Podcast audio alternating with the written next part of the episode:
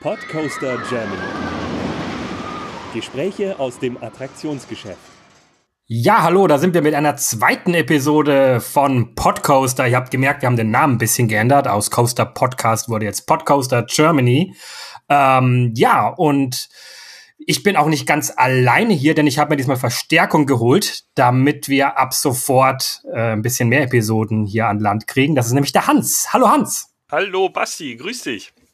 So Hans, warum bist du denn jetzt hier dabei? Erzähl mal was von dir. Ich bringe so ein bisschen den journalistischen Hintergrund mit. Ich bin ausgebildeter Print, Online, Video und Radiojournalist, habe also die übliche Tour hinter mir und habe auch eine ganz große Leidenschaft für Freizeitgestaltungen in Form von Achterbahnen, Escape Rooms, Rutschen, was heute zum Beispiel relevant wird und bin immer gerne dabei, wenn man ein bisschen hinter die Kulissen gucken kann und das Ganze noch so aufarbeiten kann. Aber warum bist du denn dabei, Basti? Ja, also bei mir ist es natürlich ganz ähnlich. Wir kennen uns ja schon ein bisschen länger. Wir haben beide eine Liebe für das Attraktionsgeschäft. Und äh, ja, ich habe schon schon zu meiner Schulzeit habe ich mir coaster.de gesichert, deswegen gibt's die Domain und so war ja irgendwie der der Weg dazu, die Achterbahn-Szenerie und später aber auch die ganze Themenpark-Szenerie irgendwie, naja, journalistisch zu begleiten, nicht weit. Und äh, ja, in meinem Studium habe ich das dann so ein bisschen vertieft. So mein, mein, mein, mein Studiumsthema ist so Interaktivität in Erlebniswelten. Also mir geht es immer ganz viel um moderne Technologien in Themenparks und in Attraktionen. Ja, und äh, genau, heute mache ich Game Design und auch viel mit VR, um was es heute auch gehen wird. Aber in dem Podcast ganz generell soll es nicht um uns gehen, sondern es soll um andere Leute gehen, um Leute, die sowas bauen und die sollen uns so ein bisschen erzählen, wie das so funktioniert, was die so machen, ein paar Details geben, wie das Ganze hergestellt wird. Und äh, ja, heute ist das Schwerpunktthema VR und ganz konkret die VR-Rutschen.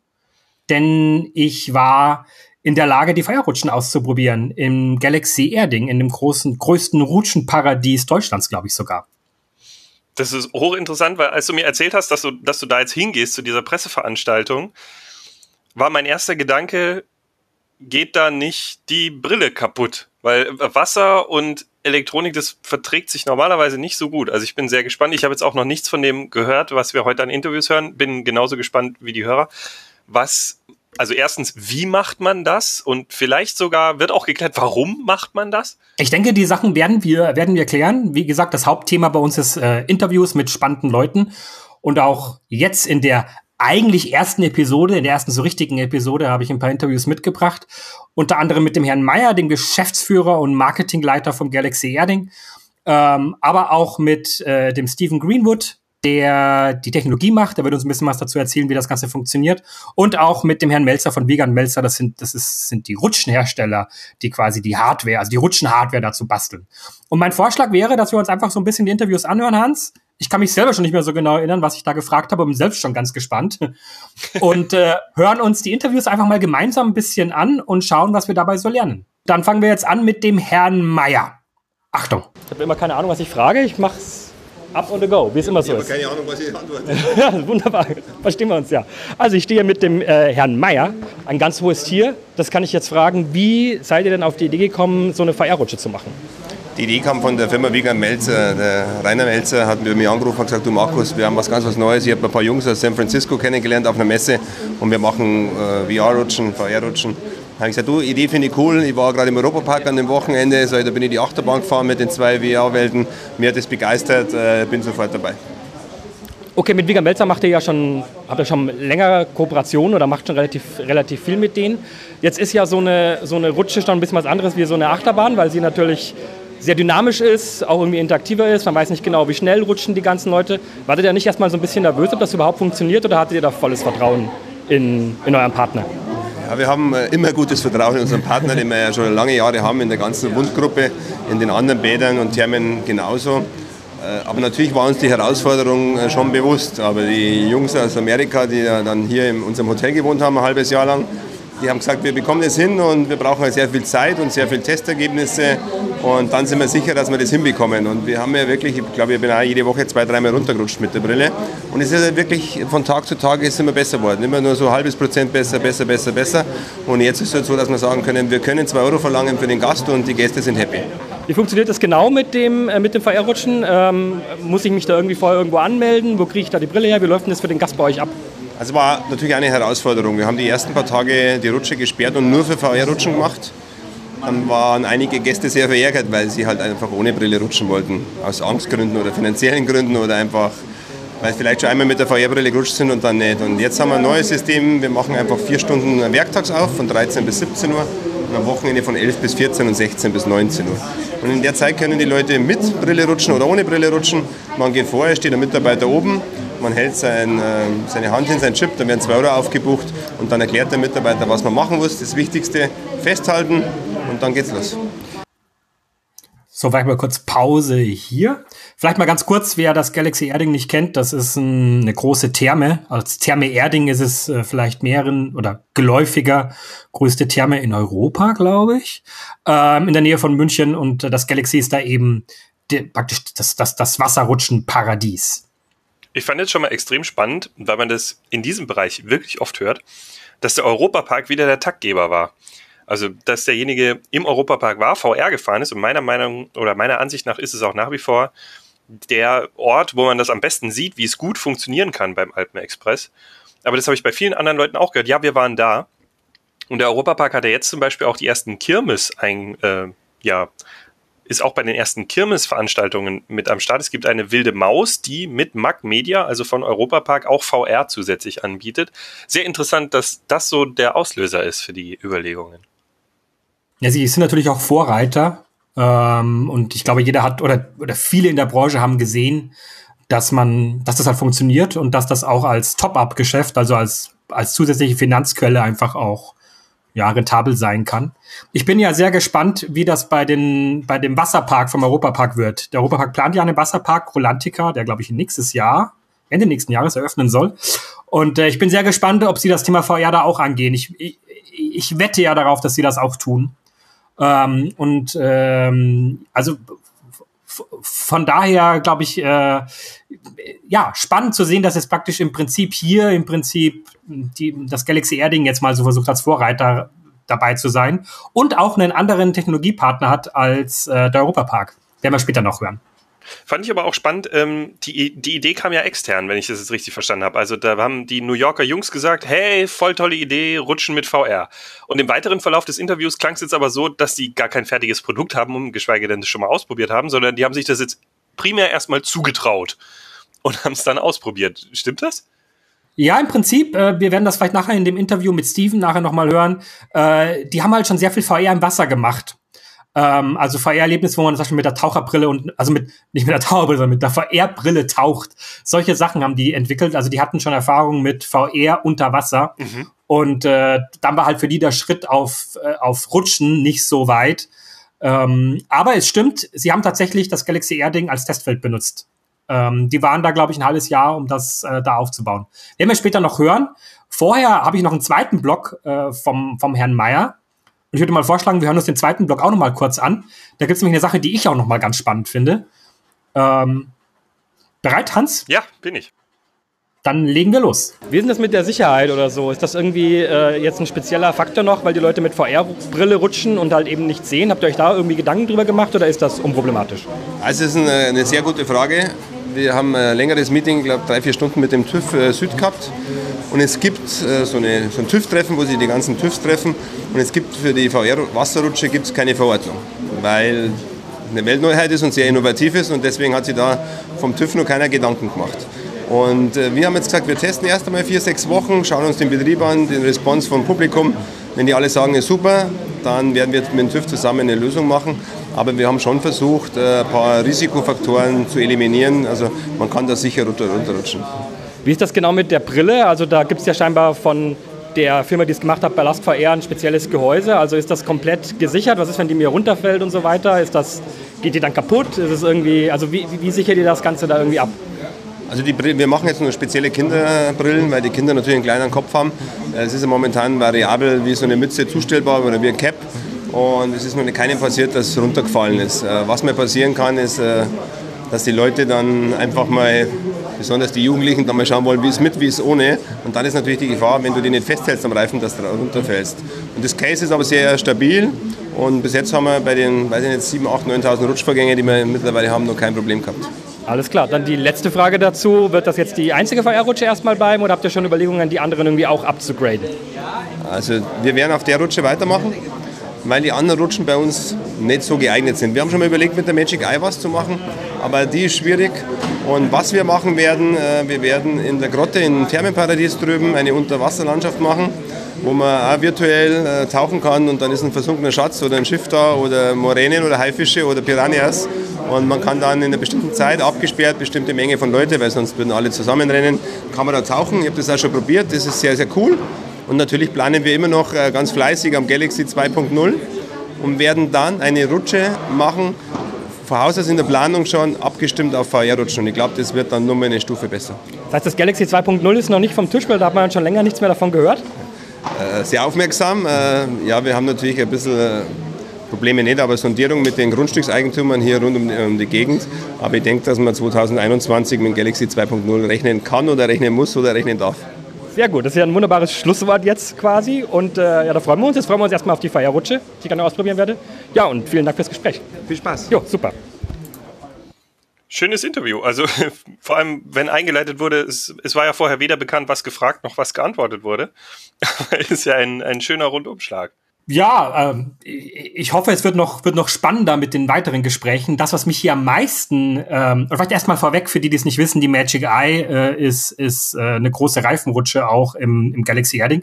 Die VR-Rutsche, die jetzt benutzt wird, ist auch eine Reifenrutsche, aber eine kleinere ähm, der, der, der Space Glider, auch mit Bergaufstrecken. Ähm, die Magic Eye ist ein bisschen schwierig, weil, weil man da auch mit Dreierreifen rutschen kann und so weiter. Also ich kann verstehen, dass da VR nicht so das äh, Thema ist. Deswegen rutscht man jetzt da auf der kleineren. Das nur so mal als Hintergrund.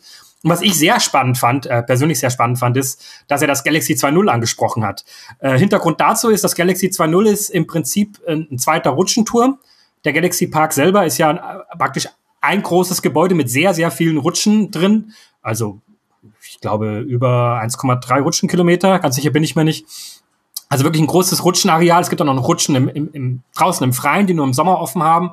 Und das Galaxy 2.0 sollte ein weiterer, im Prinzip ebenso großer oder vielleicht sogar größerer Rutschenkomplex werden, der vor einiger oder vor, vor ein paar Jahren angekündigt wurde, als das, ähm, das ähm, Spaßbad in Stein in der Nähe von Nürnberg ihren Rutschenpark angekündigt hat. Also da ist dann das Galaxy Erding wirklich parallel mit äh, großen Artworks und Cliparts, äh, nicht Cliparts, sondern äh, also großen äh, Abbildungen schon äh, an den Start gegangen und hat gleich gesagt, wir bauen aber jetzt auch einen Rutschenpark und dann sind wir noch größer als die in Stein. Ähm, und das ist dann aber dann kurz danach plötzlich sehr schnell wieder verschwunden und alle haben eigentlich gedacht, es war ein reiner Marketing-Gag. Äh, einfach um nur zu sagen, äh, einfach um nur zu sagen, wir sind weiterhin hier die Nummer eins bei den Rutschen. Und gebaut wird's dann einfach nicht. Er hat aber jetzt von sich aus gesagt, es ist nicht vom Tisch. Sie verhandeln scheinbar mit Grundstückseigentümern, um den Platz zu kriegen, um diesen neuen großen, äh, diese neue großen Rutschenerweiterung zu bauen. Und äh, 2021 als mögliches Datum in den Raum geworfen. Ich mich würde es nicht wundern, wenn die Ankündigung vom Europapark ein Spaßbad zu bauen, ein sehr großes, äh, auch dazu beigetragen hat zu sagen, äh, wir gucken mal, ob wir bis 2021 praktisch die, die Erweiterung hinkriegen. Damit wäre der Park fast im Prinzip doppelt so groß. Das wäre echt riesig. Also mal gucken.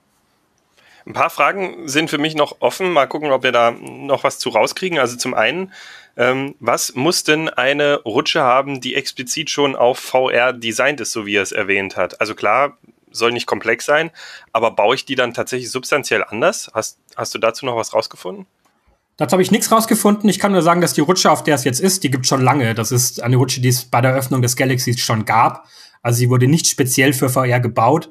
Ich könnte mir vorstellen, dass ähm, die Tatsache, dass die Rutsche Bergaufstrecken hat, man wird also dann nach äh, oben katapultiert mit Hilfe von, von Druckdüsen, dass das so ein bisschen den Vorteil hat, dass man relativ, also dass man ha jeder halbwegs gleich schnell rutscht und man sich auch in der Regel selten dreht, weil man eigentlich immer nach vorne geschossen wird. Äh, während gegen andere Rutschen, die einen breiteren Durchmesser haben, da ist die Wahrscheinlichkeit, sich mit dem Reifen zu drehen, glaube ich, schon mal deutlich höher. Und Rutschen komplett ohne Reifen, glaube ich, ist mit VR-Brille richtig schwierig, weil man halt mit dem Kopf am Boden rutscht und die Brille dann halten muss. Ich könnte mir vorstellen, dass es sich darauf, darauf bezieht und dass sich deswegen die, der, der Space Glider da besonders angeboten hat. Bist du selber gerutscht? Mit der, mit der VR-Brille? Ja. Ja, bin ich natürlich verleitet das Video dann irgendwie dazu, dass du geradeaus guckst und dich nicht verrenkst, damit du nicht in die falsche Richtung guckst, während du in eine Kurve beschleunigt wirst, was ja dann sehr anstrengend für den Nacken sein könnte? Äh, du meinst, ob das Video bereits äh, oder, oder der, der Film oder die Szene gezeigt wird, quasi einen dirigiert, dass man sich nicht um, umsieht, meinst du?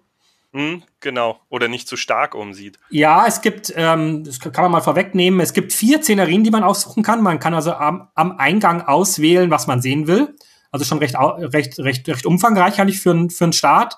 Es gibt eine Szenerie, was so eine Space-Szenerie ist, ähm, wo man sehr frei fliegt äh, und wo man auch nicht die Rutsche selber sieht. Man fliegt im Prinzip im Prinzip durch den Weltraum und das verleitet meiner Meinung nach schon zum Umgucken, weil man eh nicht genau weiß, wo es hingeht und ähm, und ich kann auch sagen, die äh, Kurven, die dann kommen, die Rutsche hat sehr enge Kurven und ist auch teilweise sehr schnell, die kommen dann radikal überraschend, weil man, weil man nicht weiß, wann sie kommen, also die Brille auf. Ähm, fand ich eine relativ anstrengende Szenerie, muss ich dazu sagen. Es gibt dann auch eine andere Szenerie, ähm, beispielsweise so eine Naturszenerie, wo so eine Art Teppich ausgerollt wird vor einem so ähnlich wie das beim VR-Coaster ist, wo man eigentlich auch immer die, die Achterbahn in VR nachgebaut sieht, sieht man da quasi die Rutsche so rudimentär äh, nachkonstruiert. Und da ähm, ist man dann wiederum verleitet, wirklich mal da in diese Richtung zu gucken, weil man dann auch wirklich weiß, so quasi hier geht's weiter, da passiert gleich was. Damit kann man so die, die Fahrt so ein bisschen stärker antizipieren. Ähm, von daher, um deine Frage zu beantworten, es hängt für mich tatsächlich vom Film ab. Weil es Filme gibt, wo ich oder, oder Szenerien gibt, wo, wo man wo man es eh nicht weiß. Da da pff, da guckt man überall hin und plötzlich kommt eine Kurve und und der Nacken freut sich. Bei der VR Wilden Maus, die ja auch sehr viele heftige Kurven hat und schnelle ruckelnde Parts, war das so gelöst, dass der Hauptcharakter, der mitfährt, eine Maus, wenig überraschend, jede Kurve angesagt hat. Also Vorsicht, jetzt links, jetzt rechts und so weiter, der dirigiert was den schönen Effekt hat, dass er zwischendrin auch mal einwerfen kann, oh, hier fehlt noch ein Balken, Moment, und dann schmeißt er ihn noch rein. Gibt es auch ein Audio-Setup bei diesen VR-Rutschen? Ähm, ich überlege gerade, ob es Audio überhaupt gab. Ich bin mir nicht mehr sicher. Äh, wenn es das gab, war es jedenfalls nicht so, dass ich es mir gemerkt habe. Ähm, und es gibt sicher kein Voice-Over. Das hätte ich mir gemerkt. Also es gibt keine Sprachaufnahme, äh, Ausgabe oder so. Was ich schon mal so vorwegnehmen kann, ist, es ist nicht vergleichbar mit VR Coaster. Das ist so meine Meinung dazu nach dem Test ähm, weil VR Coaster, also die praktisch die, die Achterbahnlösung vom, vom Mac Media und vom Europapark, äh, davon lebt, dass sie ja die Sachen über die Räder abnimmt. Also sie praktisch, sie wissen immer sehr genau, wo die Achterbahn sich gerade befindet. Und deswegen ist auch der Film, den man in der VR-Brille sieht, sehr exakt auf die Szenerie abgestimmt. Und das ist auch notwendig, weil dadurch quasi Motion Sickness, also das, das Schlechtwerden, das Schwindelgefühl, das einige bei VR ja haben, äh, dadurch vermieden wird. Und äh, ich bin einer, der sehr schnell motion sick wird bei VR. Also ich habe auch kein gutes Gleichgewichtsorgan. Ich bin auch, obwohl ich diesen Podcast irgendwie mitbetreibe, äh, nicht der Mensch, der den ganzen Tag Achterbahn fahren kann. Irgendwann merke ich das dann doch in meinem Kreislauf.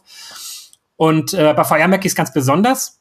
Bei VR Coaster merke ich tatsächlich äh, eigentlich nichts. Ist für mich genauso wie Achterbahnfahren. Bei den VR-Rutschen in bei Galaxy Airing ähm, war vergleichbar. Da habe ich es deutlich stärker gemerkt, weil die Latenzzeiten auch deutlich äh, äh, großzügiger sind. Äh, zum einen ist es die Szenerie, die ich schon erwähnt habe, wo man einfach nicht, man, man muss eigentlich eine Reise antizipieren. Bei, bei einer Achterbahn, das Gehirn antizipiert ja immer die Reise, wo es hingeht. Und, und, und deswegen sind die wenigsten Dunkelachterbahnen auch wirklich komplett finster. Es gibt immer so ein bisschen, äh, bisschen Licht, dass man zumindest anhand des vorausfahrenden, der vorausfahrenden Person merkt, jetzt geht's nach links und sich darauf einstellen kann.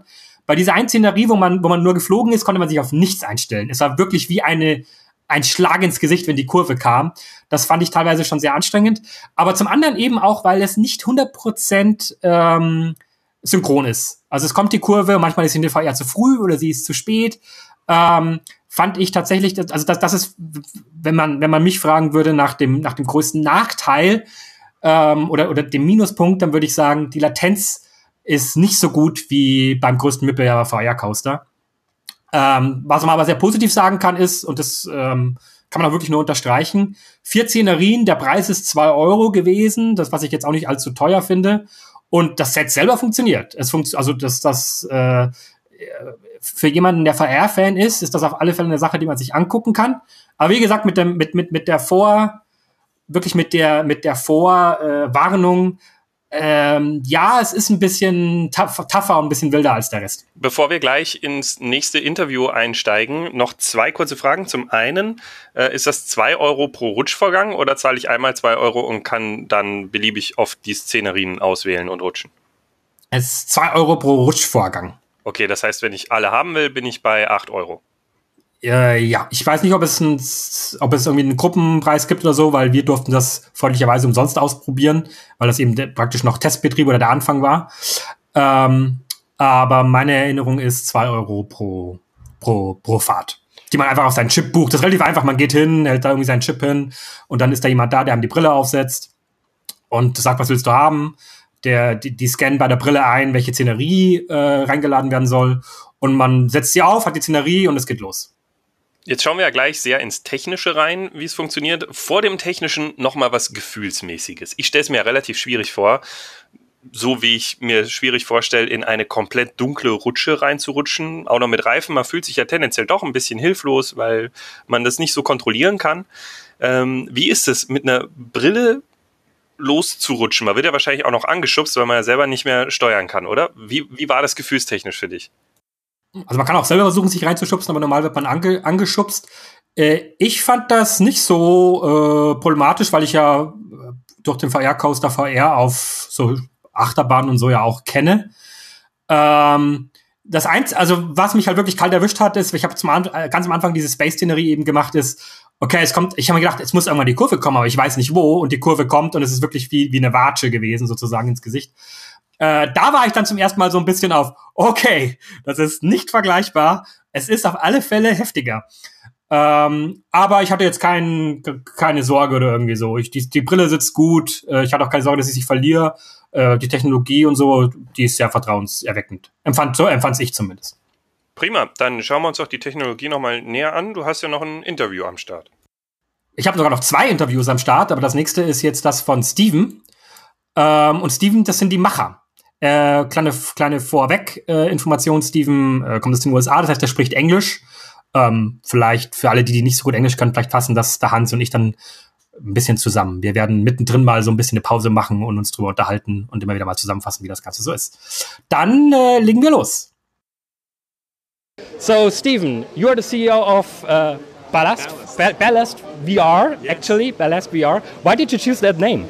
Um, you know, it's actually something that came to my friend and I the first night that we started talking about doing virtual reality in water. Uh, we, we went out to go see a friend's band play in a bar in San Francisco, and we had a few Moscow mules. Things were getting creative, and we started talking about the possibilities of swimming in water and doing virtual reality.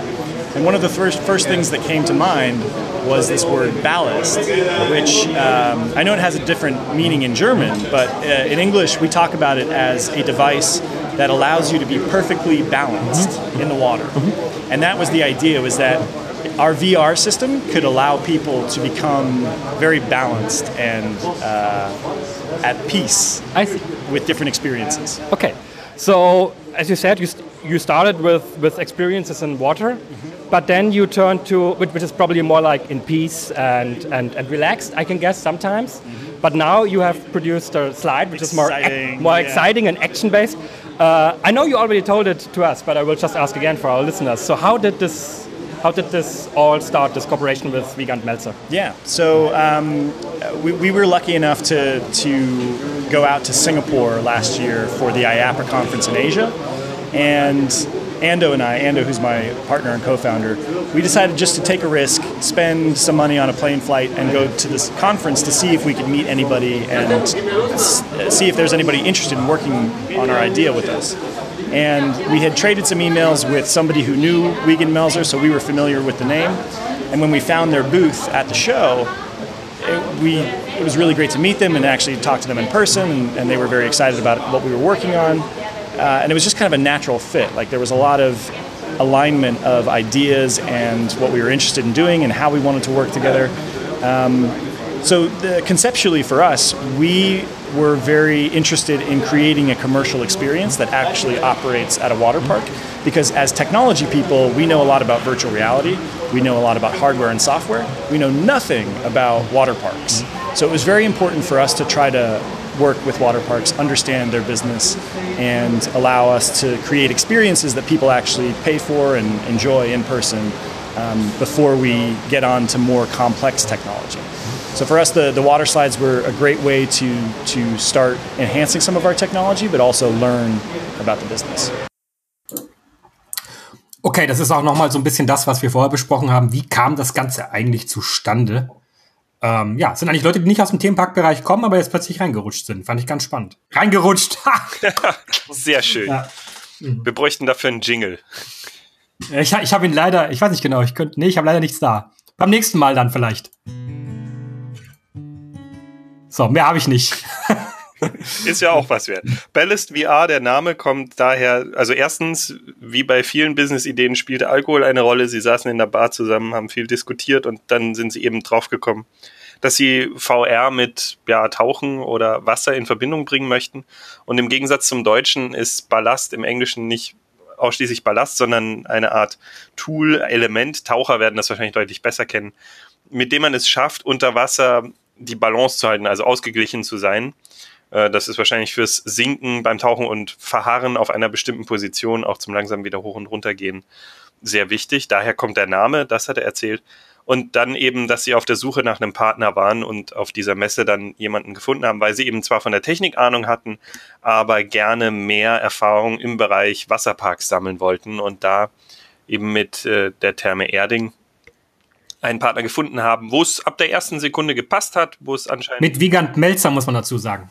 Nicht mit der ah, Therme, ja. sondern mit dem Rutschenbahnhersteller und Wiegand Melzer wiederum ist ein Partner oder so der Standard-Rutschenlieferant für die Therme Erding. So rum. Okay, also sie haben äh, genau mit Wiegand Melzer dann entsprechend die Kooperation aufgenommen, um da jetzt eben mehr zu erfahren. Das heißt, wir werden von dieser Firma dann wahrscheinlich auch mehr in anderen Parks sehen, nehme ich mal an, wenn der Test jetzt als erfolgreich gilt. Ich kann sagen, ich habe mit, mit Steven dann, wir waren noch essen und so, so ein ganz netter, umgänglicher Typ.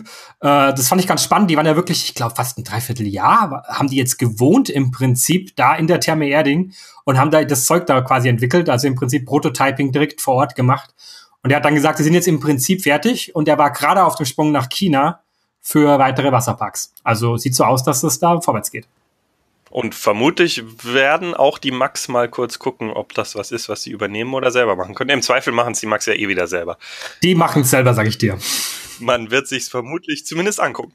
Ich habe, also ich kann dazu so ein bisschen sagen, äh, ohne jetzt irgendwelche Verschwiegenheitsverpflichtungen zu, zu, zu brechen. Äh, ich habe sehr stark, eine sehr starke Vermutung, dass es bei Mac Media, also der Familie, der, der Medienfirma zum vom Europapark, dass die bereits eine Technologie haben, mit der sie viele Menschen sehr exakt tracken können. Ähm, also quasi die Position von Menschen. Und mich würde es nicht wundern, wenn sie diese Technologie, die sie jetzt wohl erstmal primär bei Warteschlangen einsetzen werden, vermute ich, äh, vielleicht auch bei Pre-Shows, dass sie diese Technologie vielleicht auch bei Rutschen einsetzen werden. Ähm, und das wäre dann eine andere Technologie wie die von Ballast. Ballast macht nämlich mit Beacons, das äh, würde uns jetzt aber auch gleich im weiteren Interview er erklären. Da macht, da ist es ein bisschen anders gelöst. Prima, das wollte ich nämlich eh noch fragen, wie genau das Tracking dann funktioniert. Wunderbar. Genau.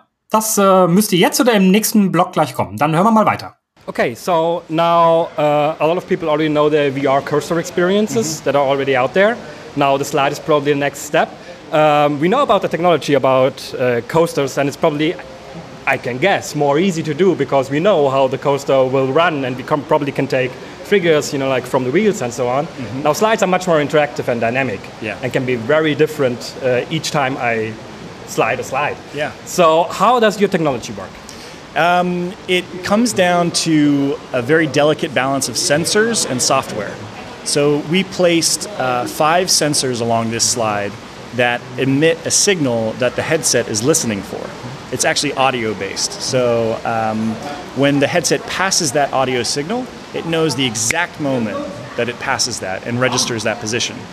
At the same time, we're also taking data from the accelerometer inside of the headset, and it's measuring people's turns and speed. Uh, and based on the patterns that we captured through lots of data sampling, we're able to actively monitor those patterns and figure out where that person is.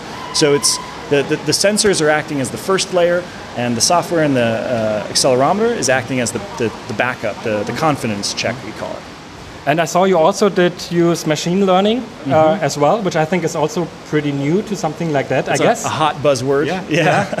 um, yeah, we're basically compiling databases of people's accelerations and using that large library to compare the person who's writing right now. So it's as it's going down, it's saying, oh, there's uh, you know 500 people that have also ridden like this. I, I assume that the rest of it is going to be like this, and so it's checking to see whether that's true or false, um, which is uh, how we're able to determine exactly when people are about to turn and, and make sure that the visuals are in sync. Okay. So is, as you said, visual, visuals are in sync. Is latency still an issue? Is this something you're still tweaking at? Or do you say it works? There's always there's always performance issues that we can improve on, um, especially when we're building the virtual worlds. Our target is 60 frames per second, um, and we're we're nearly there with every experience that we've done. Sometimes we, we do drop a little bit of frames, um, but. I, but yeah, surprisingly, we're able to do a lot with the S8, the Samsung S8. Um, it processes visuals very well, and the the latency in regards to the sensors and the tracking system is super super low. Um, Ando Shah, who's our hardware mastermind CTO, uh, he did a lot of testing and research and software filtering to make sure that that latency is as low as possible. So you build in-house both the software as well as the hardware, the casing and so on? Yes. Yeah. Yeah. So we um, in in house all of the software is developed. Uh, we also work with a few freelance people, um, and then the hardware design we worked with a, a special designer in the United States. Um, but we were able to, to manufacture and make everything ourselves. Fand ich, Hans, willst du kurz zusammenfassen für jemanden, der vielleicht nicht ganz begriffen hat, um was es geht? Puh, das war viel. Das war vor allem viel Technik. Äh, Ich versuche es mal kurz zusammenzufassen. Also es gibt fünf Signale ähm, an der Strecke und das funktioniert so, dass die Brille ein Audiosignal ausgibt und dieser Empfänger kriegt das in dem Moment und dann weiß er, wo derjenige gerade ist. Fünf klingt jetzt relativ wenig. Ich habe es gerade nochmal nachgeguckt. Die, die Rutsche ist ja 160 Meter lang. Das heißt, Ja. nur alle 32 Meter habe ich einen Empfänger, der überprüft, wo bin ich denn gerade. Man kann die auch sehen übrigens, also wenn man die Treppe hochgeht und so, dann sieht man, wo die hängen. Ich war auch sehr überrascht, dass sie mit so, wenig Empfäng so wenig Empfängern arbeiten. Ähm, vielleicht wäre auch das praktisch dieses das Problem, dass es immer nicht exakt 100% passt und das Bild manchmal einfach auch bei mir teilweise eine halbe Sekunde verzögert war. Vielleicht könnte man das beheben, wenn man ein bisschen mehr Empfänger da hat, aber ich kann es nicht genau sagen. Dann gab es einen, einen zweiten Teil zur technischen Erläuterung. Da musst du mir auch wieder mithelfen, weil so ganz habe ich es nicht mitbekommen. Sie wollen, wenn ich das richtig verstanden habe, durch eine Implementierung von maschinellem Lernen, was ja jetzt gerade im Moment so das Schlagwort schlechthin ist, ähm, erreichen, dass mit je mehr Leute rutschen, desto besser wird die Vorhersage, wann sie wo sind. Und dadurch sollen die Latenzen zusätzlich verbessert werden. Genau, sie haben auch schon, äh, also er hat einen Graphen gezeigt, wie man so sieht, wenn praktisch die verschiedenen Rutschvorgänge übereinander gelegt äh, sind und so, also wo man, äh, also, also die haben bereits einen Haufen Leute rutschen lassen. Ähm, das Grundprinzip ist quasi so, dass die, die Software innerhalb der ersten, schlag mich tot, 20, 30 Meter äh, oder vielleicht innerhalb der ersten Kurve ähm, guckt, wie hat sich jetzt dieser Reifen verhalten, also wann ging der Reifen los, wann war er in der Kurve, wie lange hat er gebraucht für die Bergaufstrecke und dann zu gucken, passt das auf ein Profil, das ich schon mal hatte. Und weil halt eben kleinere Kinder leichter sind, die rutschen anders als ein schwerer, der irgendwie viel ganz anders auf dem Reifen liegt. Und dann zu antizipieren, ja, wann kommt denn jetzt wohl die nächste Kurve? Äh, und das ist, glaube ich, auch wirklich, also von daher kann es auch gut sein, dass die Rutsche, je mehr Leute da rutschen, desto besser sozusagen wird dann die äh, Vorhersage auch ähm, für das Bild. Das ist so ein, so ein Konzept, das sie haben. Inwieweit es wirklich eingesetzt würde, inwieweit es wirklich eine Verbesserung gibt, kann ich nicht sagen. Muss man dann sehen, wenn man, keine Ahnung, in einem Jahr die Rutsche nochmal ausprobiert. Was ich auch spannend finde, ist in, in einem Hallenbad, in einer Rutsche, wo, glaube ich, jeder sofort das, die Assoziation hat, oh, laut. In den Dingern ist es einfach laut. Da auf Sensoren zu setzen, die mit Audio reagieren. Das habe ich auch überrascht. Also ich glaube auch, dass die, die Technologie, die der Europapark, wie ich vermute, demnächst einsetzen wird, da anders ist. Da geht es mehr so Richtung, weiß ich genau, Infrarot, RFID.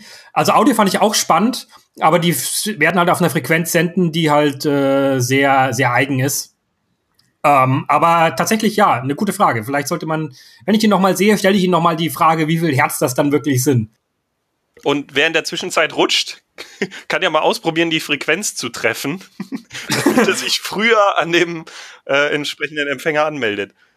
Ich hatte tatsächlich auch mal, ähm, ich weiß, das klingt jetzt alles immer sehr, sehr, sehr ähm, kritikheischend, aber ich bin einfach nur ganz ehrlich, ich hatte tatsächlich auch ein paar Szenen, wo plötzlich mein Reifen mal gesprungen ist in, innerhalb der Szenerie.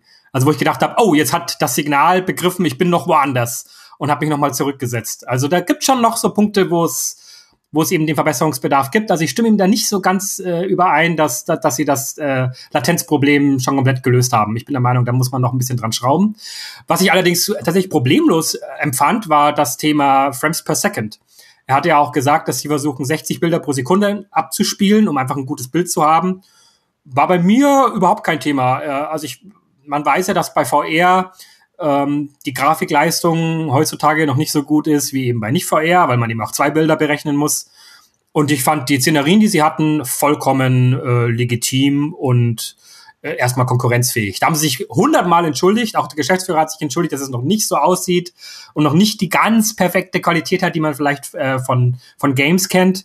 Ähm, diese Erwartungshaltung darf man halt nicht haben. Aber das hat alles problemlos funktioniert. Okay.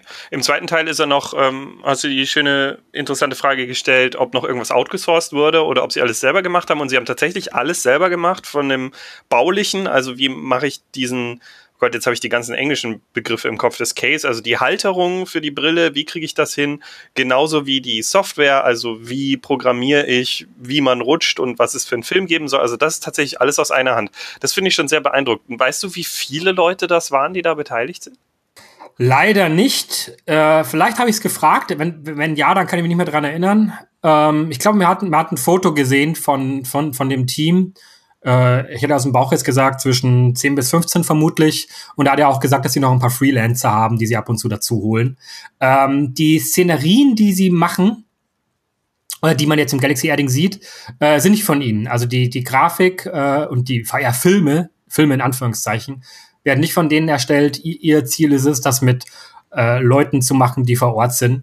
Bei uns in München war das, äh, äh ich hoffe, spricht Milk Room Studios, glaube ich, ist das. Ähm, eine Firma, die am Bavaria, bei den Bavaria Filmstudios irgendwie angegliedert ist.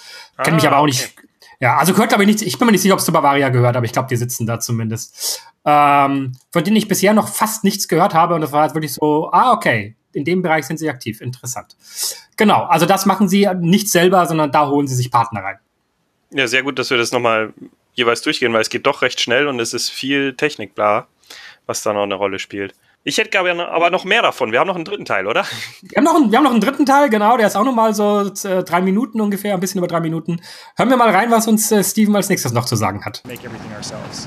So how long do the S8 normally, uh, how long does the battery last? Normally. Yeah. Have you tests already there? Do I need to recharge the, yeah, the so thing after an hour, or does it take, uh, or how, how, long would I be able to use it until it would need to recharge? So we did tests. Um, so we, we, we built a, a, custom version of Android that runs on all of the phones, uh, and with our software. Uh, and, and the experience is running, we get about seven to eight hours of, of operation. Um, so that's kind of the limit for what we see as full operation in one day. Um, the park has been operating in chunks of three hours, so they'll do three hours in the morning, take a break, three hours in the evening, uh, and in between they're able to charge the phones and keep everything running. Did you ever had any uh, issue, accident with the phone because of the water? Is, is, is like people uh, losing the head for uh, losing the, the the case or something like that. Anything like that happened, or is, is, is it? We had there was one woman that went down the slide, and she was so afraid that she was going to run into a virtual object that she threw off the headset. okay. And she came down without the headset, and about two minutes later, the headset okay. tumbled down the slide too. Um, no, luckily, you know, uh, people I think what's surprising about this is how natural it feels. Um, a lot of the people that have tried this experience, they've never done virtual reality before. Uh, and yet, the, the, the sensation that you get when you're moving with speed down the slide and you're feeling the water splash on you, it's really thrilling, it's really exciting, but it feels natural because I think we've done a really good job of, at making it uh, really comfortable. So, see what you think, um, but so far, so good. Perfect. No, no big incidents. Okay, so last question, probably about business. Yeah. Um, are you mainly uh, uh, technology providers are providing software and the hardware, or are you also thinking about you know, like providing content, producing content, and so on? Yeah, Yeah. we're we're. It's an interesting question. It, it's um, we're we're figuring out how uh, the best way to quickly scale. So, you know, there's a good chance that our next installation could be in China, could be in the Middle East, could be another one in Europe. We want to try to, to go to as many markets as possible, and I think that we're going to try to work with local studios, local content providers in each region, so that they can help us make content that makes sense for those places. Um, you know, we would love to produce a lot of the content as much as we can ourselves because we uh, think that there's very you know certain skills that are required to make these worlds enjoyable. Um, but that's going to be a very hard business to scale. So for the for the time being, we're most likely going to rely on people uh, and experts in content creation. And you are deliver- delivering the product together with Wiegand Melzer, so you are in a partnership there. So that's Yes. exclusive to Wiegand Melzer. It's exclusive to Wiegand Melzer. Um, they have a worldwide uh, license to distribute, and yeah, we're very happy to be working with them because I think of all the people in the industry these days, they are some of the most forward-thinking people. The slide wheel is coming out next month. Um, it's very it's very cool to see what they're coming up with and to see what they have in plan for the next few years as well. So we're excited to be partnered with them and, and grateful that they believed in us to make this experience happen. So are already the next VR slide projects on the horizon? So is there already things you're talking about for the next you know, like location you probably will go to? Yeah, those conversations have begun. Um, nothing to announce yet, but uh, we're, we're very excited to adapt this to other slides, to other types of slides, and really see how far we can push the feelings that, that you can have, you know, by combining um, physical elements like heat, wind, uh, sprays, uh, other slide elements that haven't even been designed yet that, that would give you a sensation that we can match in VR. So there's there's a lot of possibility, and it's really exciting to see how quickly people are responding in the market and how badly they want to try this out. I think it's a perfect plug. And I think we just leave it at, at, at that. Sounds so good. Thank you thank, so thank you very much. Yeah, okay. appreciate it. Perfect. Gut, nochmal noch mal viele spannende Zusatzinfos. Äh, jetzt kam auch nochmal der Part. Ich glaube, das habe ich vorhin gar nicht überhört, sondern das hat er jetzt erst erzählt. Genau. Wie das Ganze funktioniert mit der Kooperation mit Wiegand Müller. Äh, ja, interessant. Unfälle gab es bislang keine größeren oder Unfälle ist ein großes Wort, aber halt ähm, Ungereimtheiten oder ähm, ja kleinere Zwischenfälle mit der VR-Brille, bis auf eine Frau, die eben so schockiert war oder so viel Angst hatte, dass sie jetzt virtuell in irgendwas reinrast, dass sie die Brille abgenommen hat, aber wohl auch nicht besonders vorsichtig, sondern zügig und dann mussten sie unten einige Minuten warten, bis die Brille dann auch wieder angeschwemmt wurde. Aber sonst äh, wurde das wohl so gut angenommen, dass es da keine weiteren Zwischenfälle gab. Genau, und es ist ja mittlerweile auch im Betrieb. Also die, die, der, Rutschen, dieser Rutschentest, der war ja, glaube ich, schon im März. Bin mir gar nicht mehr sicher. Also ist mit Sicherheit schon über eineinhalb Monate her. Und seitdem äh, funktioniert das wohl recht gut und erfreut sich auch äh, guter Beliebtheit. Also ich denke, dass, dass der, die Therme Erding da sehr zufrieden ist mit dem, mit dem Produkt und ich habe auch von keineren weiteren Vorfällen mehr gehört. Ich habe allerdings von ein paar Leuten gehört, die gesagt haben, ihnen wird schlecht. Ähm, wie ich vorher schon gemeint habe, es ist, ich, ich glaube, es ist einfach da noch ein bisschen Tweaking notwendig. Ähm, aber ich, ich, ich kenne, ich habe keinen, ich habe noch von keinem Vorfall gehört, dass ich das Wasser braun gefärbt hätte. Wobei das ja bei der Rutsche tatsächlich praktischer ist als bei der Achterbahn. Das wird ja alles sofort abtransportiert. Naja, das Problem ist, die Rutsche geht nachher in so ein, in, in so ein Landebecken, das teilt, die teilt sie sich auch mit einer weiteren Rutsche. Also ich weiß nicht, ob ich so, ob ich so viel Bock hätte, in diesem Landebecken dann zu landen. Äh, natürlich wird's abgepumpt, aber ein bisschen, bisschen brauchen tut's trotzdem. Ähm, Aber man hat ja die Brille, man sieht sie nicht so. Richtig, genau. Andererseits habe ich auch von Leuten gehört, die überhaupt kein Problem hatten. Also wie gesagt, man kann das nicht pauschalisieren. Also ich hatte da Leute, die gesagt haben, null, gar keine Schwindelgefühl. Die, die, die, äh, die sind das Ding teilweise 20 Mal gerutscht und fanden es cool. Also von daher kann man das nicht pauschalisieren. Aber ich habe, aber, aber ich, ich glaube trotzdem, dass Coaster, VR Coaster da einen Schritt weiter ist. Ja, das deckt sich aber auch mit meinen Erfahrungen. Also ich bin selber sehr unempfindlich, was VR angeht. Es gab bislang ein einziges PC-Spiel, das mir eine ganz, ganz schlimme Motion Sickness gemacht hat, die dann auch wirklich eine Stunde angehalten hat, mit Schweißausbruch, Übelkeit und allem drum und dran. Keine schöne Erfahrung, konnte ich auch besser nachvollziehen, warum es anderen Leuten bei anderen Sachen äh, schlecht geht. Aber die Leute, von denen ich weiß, die sind sehr empfindlich, die fahren auch Achterbahnen, Europapark und eben auch die Wilde Maus unterwegs und sagen, das passt so. Aber wahrscheinlich hab, muss man auch ein Stück weit, also einerseits spielt wahrscheinlich eine Rolle, wie empfindlich bin ich und andererseits, wie viel Glück habe ich beim Tracking. Vielleicht passt es ja auch einfach eins zu eins, weil ich eine Standardgröße habe oder mein Reifen sich genauso bewegt, wie die das erwartet haben. Ja, genau. Äh, wie lange man die Dinger im Betrieb haben kann, dazu hat er auch was gesagt, fand ich überraschend. An sich laufen diese VR-Brillen, in denen ja ein Galaxy S8 läuft, soweit ich weiß. Mhm. Acht Stunden am Stück. Das funktioniert, weil sie ein eigenes Android-Betriebssystem gemacht haben, das dann vermutlich keinerlei andere Aufgaben erledigt. Trotzdem äh, sind die Rutschen, VR-Rutschen ja nur in drei Stunden Abschnitten geöffnet und dazwischen wird geladen. Also zweimal drei Stunden am Tag. Und da laden sie dann. Aber theoretisch könnten sie sie acht Stunden einsetzen. Kein schlechter Wert. Ich glaube, ähm, ich erinnere mich dunkel, dass es aber auch so ist, dass wenn die Brillen am Halter hängen, ich glaube, dass die mit Induktionsstrom auch währenddessen geladen werden. Wie ist es denn mit Desinfektion? Hast du das gesehen? Mm, ich glaube, es wird immer, immer gereinigt, äh, wenn man sie unten wieder abgibt. Aber ich kann es jetzt nicht genau sagen, aber ich gehe davon aus, ehrlich gesagt, dass. Ich meine, die, die, man muss sich das mehr wie so eine, wirklich wie so eine Taucherbrille vorstellen. Es ist sehr viel Gummi und so. Mhm. Ähm, aber ich glaube, sie, sie desinfizieren es, glaube ich, auch, ja. Okay. Ja, und dann äh, sehr spannender Ausblick noch für die Zukunft am Schluss, was noch alles möglich wäre, was es sich vorstellen kann. Unter anderem eben, dass man noch zusätzliche Effekte einbaut, die dann mit VR synchron gehen. Also, dass man Wind äh, irgendwie verursacht in der Röhre, wie auch immer man das hinbekommen will.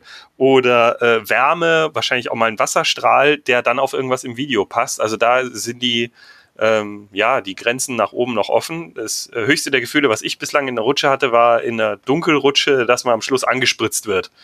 Was man so nicht erwartet hat durch einen Wasserfallvorhang. Aber noch mehr Effekte habe ich in Rutschen bislang noch nicht gesehen. Müssen wir mal in ein paar Rutschenparks gehen, Hans.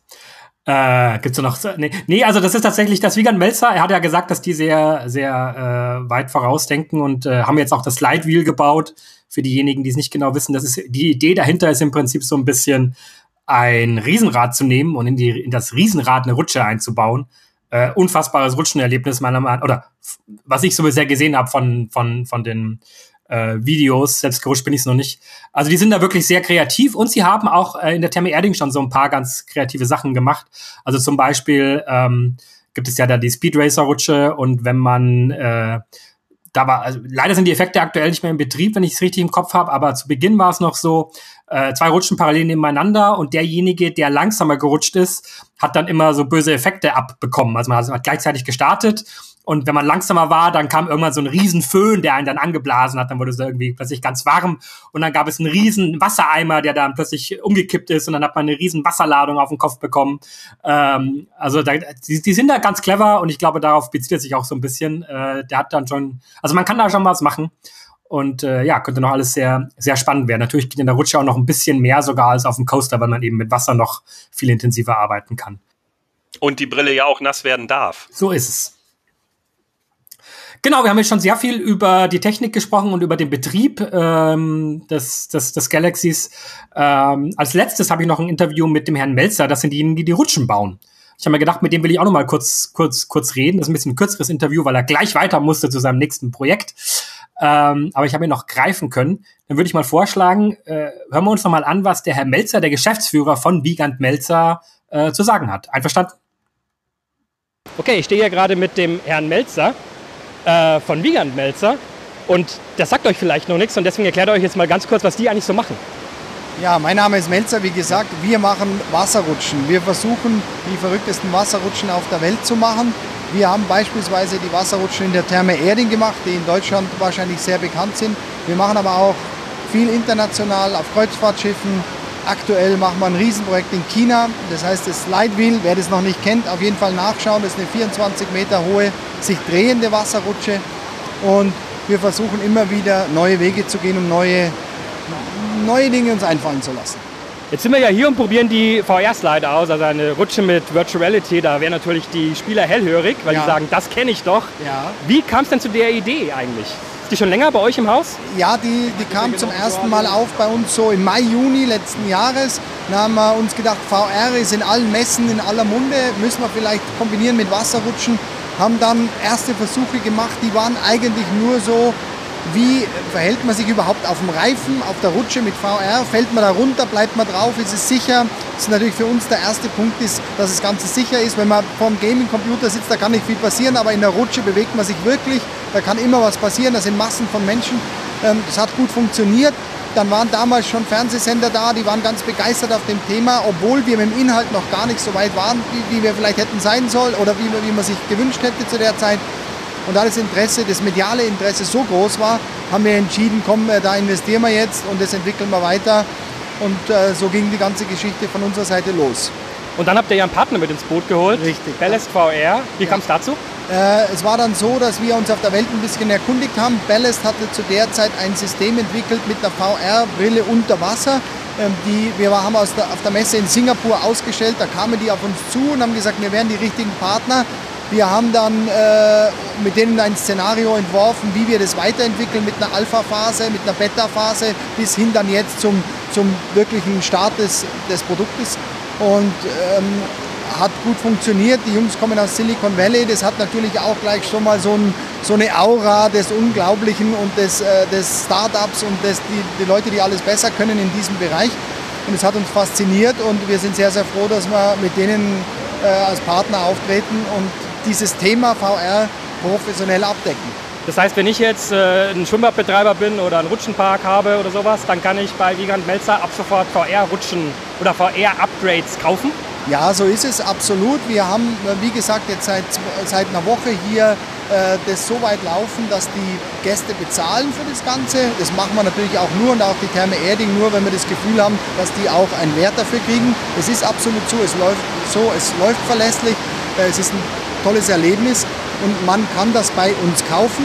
Ich muss aber auch sagen, dass wir natürlich in der ganzen Entwicklung stecken. Wir haben jetzt drei neue Aufträge, zwei große in China mit VR und ähm, wir müssen auch schauen, wie wir das in unserer Kapazität hinbringen.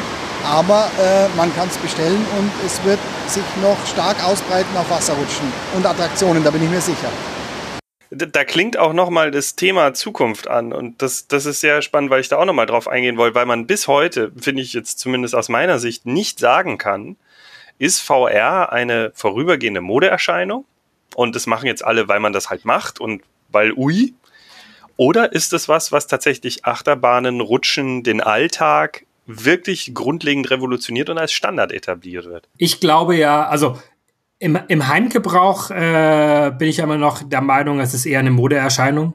Und ich würde eher der Augmented Reality tatsächlich ein bisschen mehr Zukunftsperspektiven einräumen, weil man da ja auch äh, effektiv kannst du mit einer Augmented Reality Brille auch Virtual Reality machen. Also eigentlich ist es, ich glaube, dass erst der Step wirklich spannend wird, vor allem weil auch die Motion Sickness dann behebt. Ich glaube, im Themenpark äh, wird das immer, immer einen gewissen Platz haben. Ich glaube, der ist jetzt schon ein bisschen stärker und, und intensiver genutzt, weil es halt gerade ein Hype-Thema ist. Aber das ist ein bisschen wie bei Simulationen. Wir haben heute oder, oder, oder 3D- und 4D-Kino, da gibt's mal eine Phase, wo das jeder wollte und dann ist es irgendwann Standardausstattung und es gibt's da halt, aber es ist dann auch nicht mehr der ganz coole neue heiße Scheiß. Ich glaube, in diesem Bereich, glaube ich, werden wir uns irgendwo einpendeln. Wäre jetzt so meine Prognose.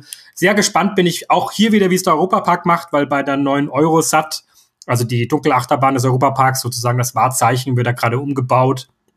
Und sie bauen auch gerade einen eigenen VR-Bahnhof sogar ein. Also es wird in zukünftig dann zwei Bahnhöfe geben, wo man kann sagen, ich will es normal fahren oder ich will es mit VR-Brille fahren und steigt dann bei einem ganz eigenen Bahnhof ein mit einem ganz eigenen Setting.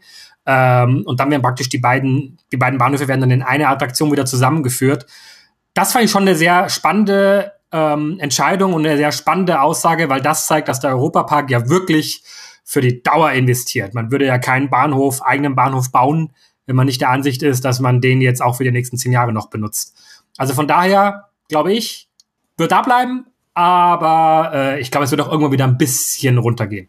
Ich habe noch eine organisatorische Frage, was du ja, weil du vor Ort warst, vielleicht auch gut ja, ähm, entsprechend beurteilen kannst. Wenn man da rutscht äh, und hat VR, Sorgt es für eine größere Betriebsverzögerung? Also habe ich längere Wartezeiten, weil es halt dauert, bis der mir die Brille umgeschnallt hat? Oder kann man das alles in der normalen Wartezeit mit erledigen? Also sie machen das Ganze ja schubweise, ne? Also sie öffnen die, die Rutsche dann für VR immer zu einem bestimmten Zeitraum. Es ist also nicht so, dass man jetzt mit den VR-Rutschern gemeinsam wartet. Ich hatte aber trotzdem nicht den Eindruck, dass es länger dauert, denn Rutschen haben ja generell keine allzu hohe Abfertigungsquote. Ähm, es ist jetzt bei der Space Glider so, dass es da, wenn ich mich richtig erinnere, keine Ampelanlage gibt. Man also theoretisch eigentlich sofort hintereinander rutschen kann äh, weil die Gefahr des Aufeinanderrutschens eben durch sehr gleichmäßige Geschwindigkeiten eigentlich nicht gegeben ist. Aber auch trotzdem, da ist es so, dass die Leute erstmal den Reifen haben, sie müssen den Reifen reinlegen, sie müssen sich hinsetzen, sie müssen anschieben. Also da rutscht alle 10 bis 15 Sekunden jemand. Ähm, das ist jetzt bei VR nicht so viel anders, weil man setzt sich ganz genauso rein und der Typ setzt dir einfach nur noch eine Brille auf. Fand ich jetzt nicht so viel Unterschied. Aber der setzt sie erst auf, wenn man im Reifen sitzt. Ja, logisch, sonst sehe ich ja nicht, wo ich mich hinsetze. Genau, man setzt sich ganz normal rein wie immer. Man, man, während man sich reinsetzt, fragt er, was willst du haben? Also was für eine Szenerie. Dann bucht er die Szenerie auf die Brille. Das macht er auch über über ähm, also wireless, also über Funk, also beziehungsweise ich glaube, er geht an so einen RFID-Chip hin und mit dem dann das Handy kommuniziert. Das dauert irgendwie zwei drei Sekunden. Dann guckt er noch kurz in die Brille rein, läuft die Szenerie und dann setzt ihr dir die Brille auf, während du im Reifen sitzt. Und die, die Phase, die der braucht, nutzt man selbst, um sich im Reifen erstmal zu justieren und sich hinzusetzen.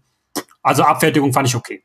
Der Achterbahn ist das ein bisschen, bisschen komplexer, weil man ja quasi den Bügel anzieht und dann erst die Brille irgendwie aufzieht und dann nochmal gucken muss und dann müssen, dann, dann wird nochmal gefragt, ob jeder irgendwie auch wirklich die Szenerie sieht und so. Die Kommunikation muss passen. Also da ist es ein bisschen, dauert es schon gefühlt schon ein bisschen länger. War das denn trotz allem das Standard-Setup, ähm, wie man es kennt von den mobilen Brillen Samsung Gear, dass ich auch noch die Schärfe selbst einstellen kann vorne an der Brille? Ähm, ich glaube ja.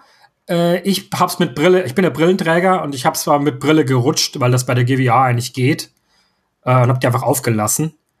Ah, stimmt nicht ganz. Ich glaube, ich habe es auch einmal ohne Brille gemacht und ich glaube, da konnte ich es einstellen. Ist jetzt aber so eine 70% äh, Aussage, weil ganz sicher bin ich mir nicht. Aber ich glaube, sie haben, sie haben die Dioptrienanzahl. Ob Pupillenabstand eingestellt werden kann, weiß ich nicht mehr genau. Ich glaube nicht. Das geht, glaube ich, bei den meisten nicht. Ja. Ist halt dann Standard auf 62 oder sowas, glaube ich, ist der Standardabstand von Pupille. Aber das, das stört auch normal nicht, nicht, nicht stark. Ich habe noch einen zweiten, einen letzten Teil, so ein ganz kleiner, also ich habe mit dem Herrn Welzer noch, noch bevor er praktisch losdüste zum Flughafen oder wo auch immer er dann hingefahren ist, die sind nicht weit entfernt von der Therme Erding, die sind in Starnberg. Äh, also das hat schon, also im Prinzip ist das, wie das häufig so ist, äh, der, der, der Haus- und Hofpark von Wiegand Melzer. So ähnlich wie halt eben Europapark, der Haus- und Hofpark der, der Mack-Achterbahn ist oder äh, der Skyline Park zum Beispiel, der Haus- und Hofpark von Maurer und Söhne, auch ein Achterbahnhersteller hier in München. Ähm, genau, also von daher ist der Weg da immer nicht weit und der hat quasi nur, nur mal kurz so auf den Sprung da reinge, reingeschaut und war ansonsten sehr beschäftigt. Aber für zwei, drei Minuten hatte ich ihn noch mal. Und dann würde ich sagen, hören wir uns noch mal das Let die letzte Passage an und gucken mal, was er uns da noch so zu erzählen hat. Wenn Sie jetzt sagen Attraktion, jetzt weiß ich ja, dass zum Beispiel, ich weiß nicht, ob das eine Tochtergesellschaft ist oder was, es gibt ja noch die Wiegand Sommerrodelbahn beispielsweise. Ja. Das ist ja das ist ein anderer Standort, glaube ich. Ja, es ist der gleiche Produktionsstandort, aber ist eine eigen, andere Eigentümerverhältnisse. Das gehört meinem Partner, Herrn äh, Hendrik Wiegand, zu 100 Prozent. Es wäre schön, wenn es meine Tochtergesellschaft wäre. Ist leider nicht so. Es ist also eine Partnergesellschaft, Schwestergesellschaft von uns praktisch. Ähm, und da werden Sommerrodelbahnen gemacht, wie Sie das richtig wissen, Transportsysteme. Da kann man irgendwann natürlich auch über VR nachdenken. Da würde es sehr, sehr gut passen, ganz klar. Wie ist denn das jetzt, äh, wenn ich kaufe ich dann bei Vegan Melzer nur die Technologie oder kann ich da auch den Content kaufen? Es gibt äh, mehrere Pakete. Sie können sagen, ich baue auf einer bestehenden Wasserrutsche VR drauf. Das heißt, es geht mit der Sensorik los, geht mit der Hardware los, geht mit der Software los. Dann kann man sagen, ich kaufe einen eigenen Content oder ich einen bestehenden Content, der nur angepasst wird, was preislich natürlich ein Unterschied ist. Oder ich mache meinen eigenen Content, wie gesagt. Ähm, die dritte Möglichkeit ist die größte, die wir jetzt in, in Osnabrück planen. Wir bauen eine Rutsche, die komplett für VR gebaut wird. Das heißt, die hat ein bisschen anderes Gefälle wie eine normale Rutsche, die passt sich an das VR an. Wir bauen reale Attraktionen mit ein. Das heißt, real habe ich zum Beispiel einen Heizstrahler auf der rechten Seite und in der virtuellen Welt brennt rechts mein Motor und dann kommt die Hitze dazu oder mir fällt Crashed Eis auf den Kopf, während ich durch den Eismond fahre. Wir kombinieren das und das wird alles in einer eigenen Rutsche gebaut. Also das sind die drei Stufen. Nochmal zum Zusammenfassen. Äh, eine bestehende Rutsche mit unserem Content einfach einrichten oder eine bestehende Rutsche mit einem neuen Content oder eine komplett neue Rutsche nur auf VR. Okay, jetzt muss ich, Ja? Das sind die Möglichkeiten. Perfekt. Und jetzt muss ich noch eine Frage stellen, die in der Community immer so gestellt wird, so ganz unter uns. Ja. Wie steht es mit dem Galaxy 2.0 aus? Ähm, das ist eine sehr, sehr gute Frage. Ist nicht in meiner Verantwortung. Was ich mache, ich mache immer wieder Vorschläge, die reizvoll sind, die gut sind, damit äh, der Eigentümer, der Herr Wund, sagt, okay, das machen wir jetzt. Ich, äh, was ich so gehört habe, soll es innerhalb der nächsten zwei bis drei Jahre realisiert werden. Aber Garantie kann ich Ihnen da keine geben. Und äh, praktisch jetzt allerletzte Frage, wenn man so will. Slidewheel ist ja in aller Munde Ja, aktuell. ja. Werden wir in Deutschland eine Chance haben, das zu kriegen? Ich habe gehört, der TÜV auch, muss es auch erst einmal prüfen und so weiter. Das läuft jetzt gerade Wir, irgendwie. wir, wir werden eine Chance haben, das zu kriegen. Wir haben mehrere, es gibt, wir, wir, äh, es ist natürlich interessant für die großen Parks wie äh, die Therme Erding zum Beispiel oder wie Tropical Island und solche Parks. Ähm, ich bin mir ganz sicher, dass in, sagen wir mal, drei Jahren eins in Deutschland stehen wird. Die Therme Erding ist ähm, natürlich für uns ein Flaggschiff, das dafür gut passen würde. Schauen wir es an. Aber wir haben im Moment noch vier im Auftrag. Ähm, wir sind ganz zufrieden und glücklich, wie die Situation ist im Moment. Wunderbar. Dann haben wir ja was, auf was wir uns freuen können. Und Ja, bis dahin können wir VR rutschen rutschen. Das machen wir auf jeden Fall. Auch klar. das Thema werden wir weiterentwickeln. Ähm, wir freuen uns über jeden, der es ausprobiert und ein gutes Feedback gibt und natürlich auch kritisches Feedback. Sehr Wunderbar. Okay? Alles klar. Vielen Danke, Dank. Danke. Servus. Danke. Ciao. Danke. So, das war das Gespräch mit dem Herrn Melzer. Fand ich auch nochmal sehr spannend. Äh, ich habe natürlich auch diese Frage mit dem Galaxy 2.0 dann auch nochmal so rein reingemogelt. Interessant, dass er auch gesagt hat, dass äh, in zwei, drei Jahren, dass das noch so eine Timeline ist, wo das Galaxy Air-Ding immer noch so, äh, ja, also dass er sich da, dass das übereinstimmt mit dem, was wir auch vom Geschäftsführer gehört haben. Und dass sie da selber Vorschläge machen weiterhin. Hast du das Interview eigentlich in Badehose geführt? Natürlich. Ja, es geht nicht anders.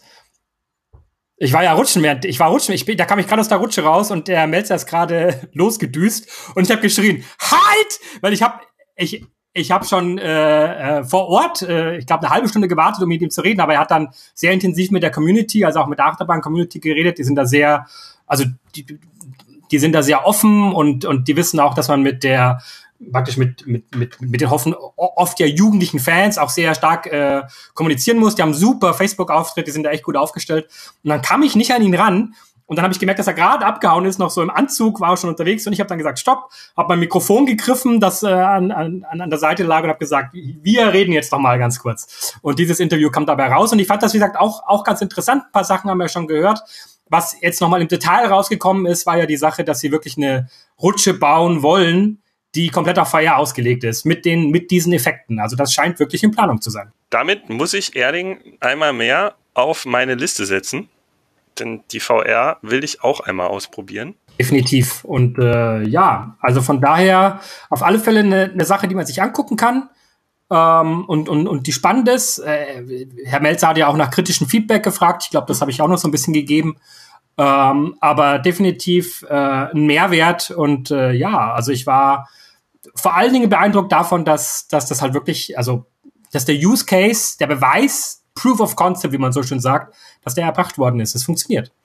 Ja, und bei Osnabrück, ich vermute, das ist das nette Bad, aber ganz sicher bin ich mir nicht. Äh, ich weiß noch gar nicht genau, ob das offiziell ist. Also mal schauen, ob da wirklich eine Feierrutsche kommt. Das bleibt spannend.